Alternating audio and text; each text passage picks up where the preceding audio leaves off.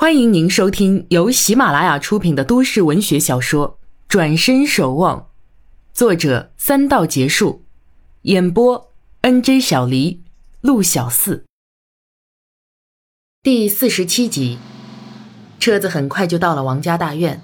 陈谷见大门紧闭，心里在对王禅说：“你还真老定啊，老爸回来也不开门候着。”想着，便觉心有所依，安定平和。王董掏出钥匙开了门，朝里面喊：“王晨。”陈谷侧耳去听，没有声响。他不敢迈进门去找他，便在门外椅子上坐下，掩耳关注着屋内的动静。王董笑着上楼：“ 多大了还跟老爸捉迷藏啊？”陈谷想到马上就能见到他，既满心欢喜又局促不安，紧张的手心全是汗，使劲搓了搓双手，深呼吸。正思想着，却听着王董边跑下楼梯边喊：“阿古，阿古！”陈谷一个冷战，跳将起来冲进屋去。王董一脸惊恐，手中扬着一张纸：“丫头，丫头，她……”陈谷来不及细想，抓过那张纸看。听闻云南有神医，我欲求康健，假以时日便归。有朋友照顾，每月必寄信来，勿念。是匆忙不及见面望亮，禅。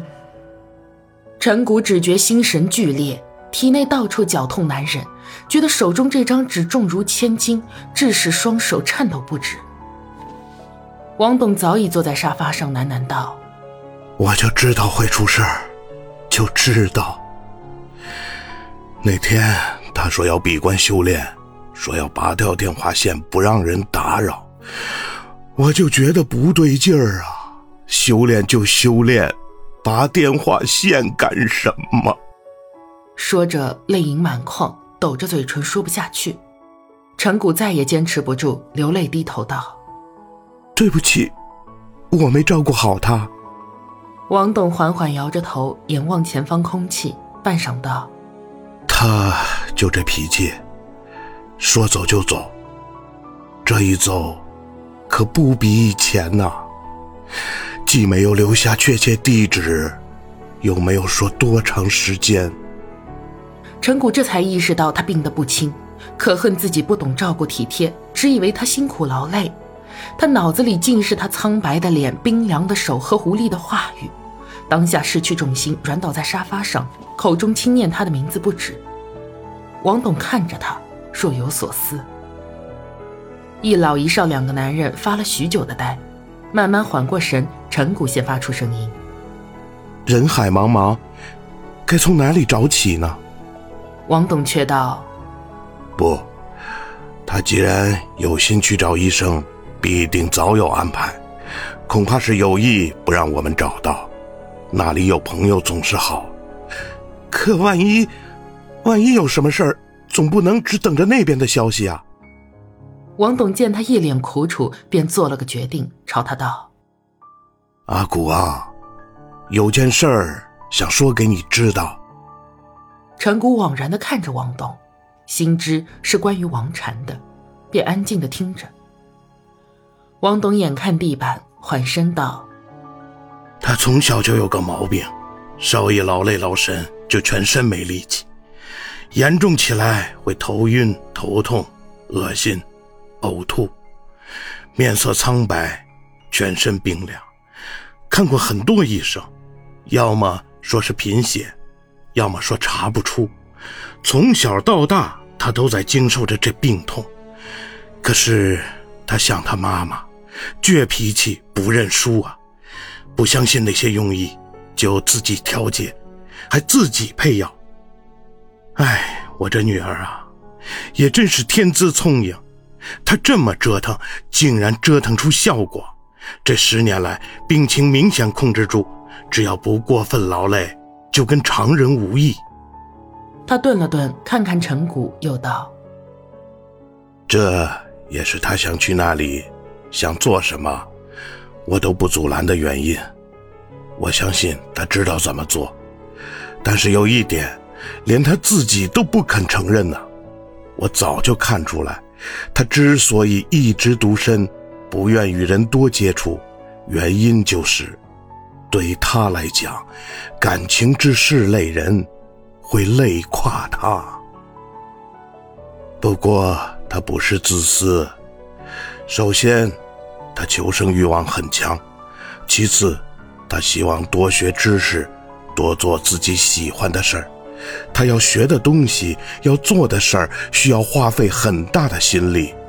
如果学有所成，是对社会有用处，而不是个人。陈谷渐渐忆起王禅所说的要寻找他母亲的踪迹，传承母亲留下的传统。他说要寻找一个安静的地方，看来不是空想得出，而是他必须的。他却误会他矫情，批评他不切实际，还打击他说这个地方不存在。他犯了大错，错了还不止一次。王董眼望陈谷一会儿，叹气道：“唉，我呀，一直把你当儿子看，也看出来了，你很关心王禅。我今天把这事告诉你，没别的意思，一是跟你谈谈。”我心里舒坦些，二是，你有个心理准备，万一他冷落了你，你不要怪他，他心里也苦。陈谷听他这番真诚的话，不由情意绵绵。王董把他当成自己人，他感动之余又有欣慰，总算王董没有不同意他与王禅的意思。至于王禅，他始终坚信自己的感觉。他不会因为他的健康问题而淡了对他的感情，相反，他更产生怜惜珍重之情，只盼他早日归来。他要不惜一切的照顾他，保护他。王董觉得疲倦，起身上楼休息去。陈谷看着他缓缓移动的身影，心中一酸。王家家底厚重，人脉深广，王董经过两次婚姻，却只留父女两人相依为命。何况王禅自小体弱。如今又独自去云南求医，不知何时才能归，只剩下王董孤单一人，其中辛酸，外人恐怕难以感受。陈谷家中的条件比不上王家，在普通百姓中也只算尚可，尤其父亲去世后，但陈谷却从不觉得孤单困苦，毕竟上有母亲，下有妹妹，还有二姨、舅舅及叔伯各房，逢年过节一相聚，也是有喜庆的气氛。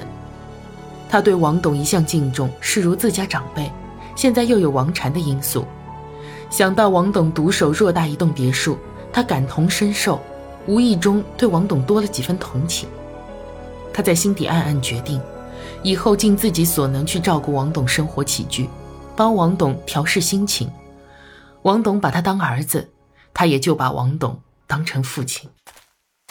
晚上十点多，陈谷到家。大厅里坐着陈妈妈和陈月，正对着一张名单谈论。陈谷坐在旁边，听的妈妈道：“这表姑就不叫了，海南这么远，她身体又不利索，跑来跑去啊，不好的。”陈月听言，拿笔在上面划了一划，道：“差不多了，这样定下来，明后天就可以通知了。”哎，哥，你回来啦？他往这边移过来，满脸欢笑。我想请王董和王婵姐姐来吃订婚酒，到时你帮我把请柬送给他们啊！陈谷一愣，道：“看他们出得来出不来吧，我们总不能强求人家吧？”哥，你怎么这么生分啦？陈月晃晃脑袋，双手互握胸前，一脸期待，笑咧咧的又道：“我想让王婵姐姐当我伴娘，不知道她肯不肯啊？”陈谷一时失语，沉吟道。都不知道他能不能来。陈妈妈惊疑的抬头看着儿子，陈月直问他：“哥，你们怎么啦？是不是吵架啦？”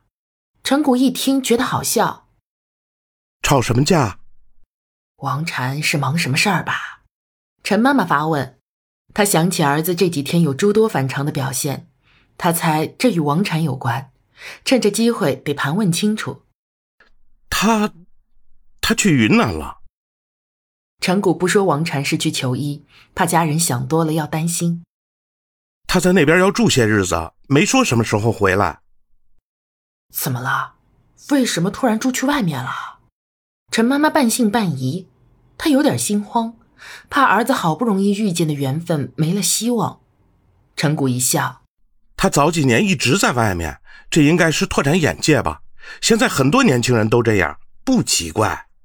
陈月嘟嘟嘴道：“他管自己潇洒去，可这让人等的有多着急呀？”